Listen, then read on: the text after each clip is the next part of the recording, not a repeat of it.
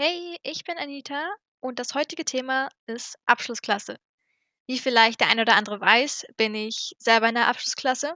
In 2 Monaten schreiben wir Abschlussprüfung und ich habe vor ein paar Wochen angefangen zu lernen.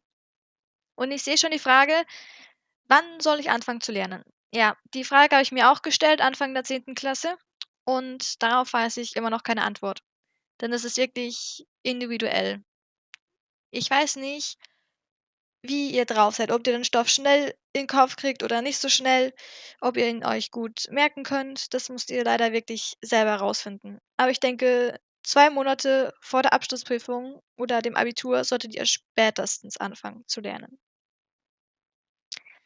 Okay, Tipp 2: Konzentriere dich auf ein Thema. Zum Beispiel in der einen Woche wiederholst du die if clauses, gehst die Grammatik durch, machst 'n paar Übungen. Und in der nächsten Woche wiederholst du sie noch mal kurz und nimmst dann dir 'n anderes Thema vor. So machst du dir keinen Stress, gehst Schritt für Schritt einfach alle Themen durch. Genau.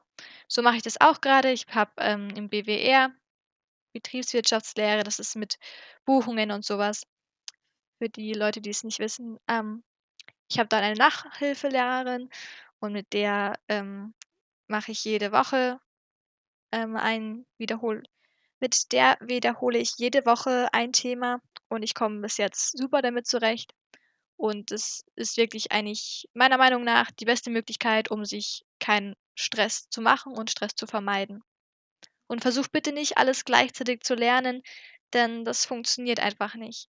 Du machst dich nur verrückt und denkst: „Oh mein Gott, wie soll ich das nur alles schaffen?“ Das bitte, macht das nicht. Teilt es euch auf.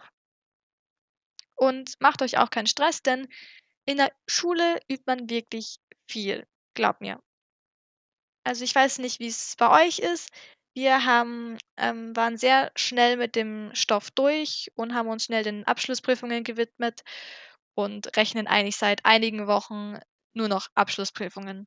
Und ich sage es euch, irgendwann werdet werden sie euch zum Hals raushängen. Und mit der Zeit merkt ihr auch so: „Ah, der Aufgabentyp kommt öfter dran“, und dann kennt ihr auch so bissel, was drankommt und könnt euch darauf vorbereiten. Denn eigentlich die Fragestellungen sind fast überall gleich bei den Abschlussprüfungen.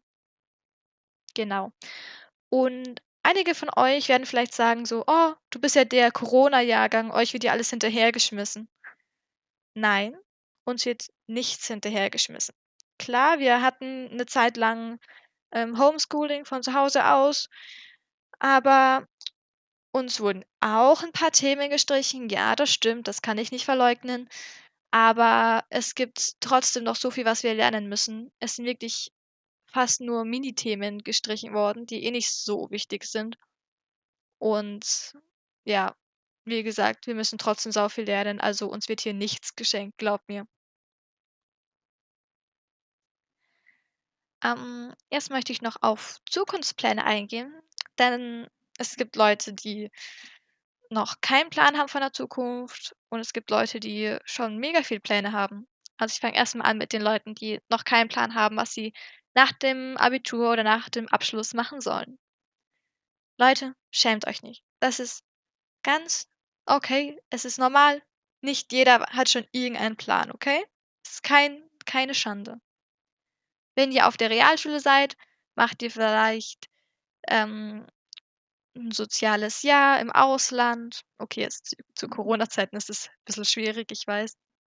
Aber versucht wirklich, so viel praktische Erfahrung wie möglich zu sammeln. Und sonst könnt ihr halt einfach, wenn ihr auf der Realschule seid, noch aufs Gymi gehen oder auf die Voss. Und wenn ihr, ähm, das Abitur schon habt, könnt ihr vielleicht studieren gehen.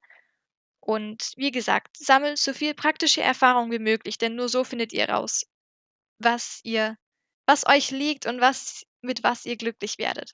Und ich bin überzeugt, dass ihr etwas findet, mit was ihr euch wirklich identifizieren könnt und was euch ja, einfach glücklich macht. Und jetzt gehe ich noch kurz auf die Leute ein, die 'n Plan von der Zukunft haben. Da gehöre ich nämlich dazu.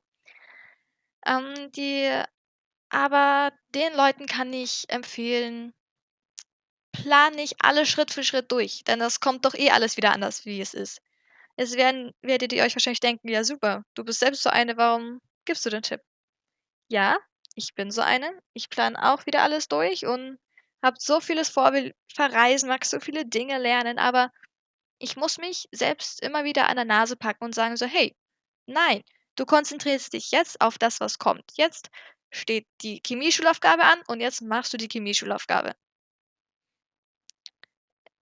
Ich weiß, es ist richtig schwer.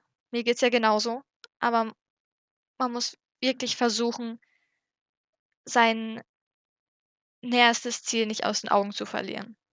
Schulaufgabe, Ex, Abschlussprüfung, was auch immer, das als Erstes auf euch zukommt.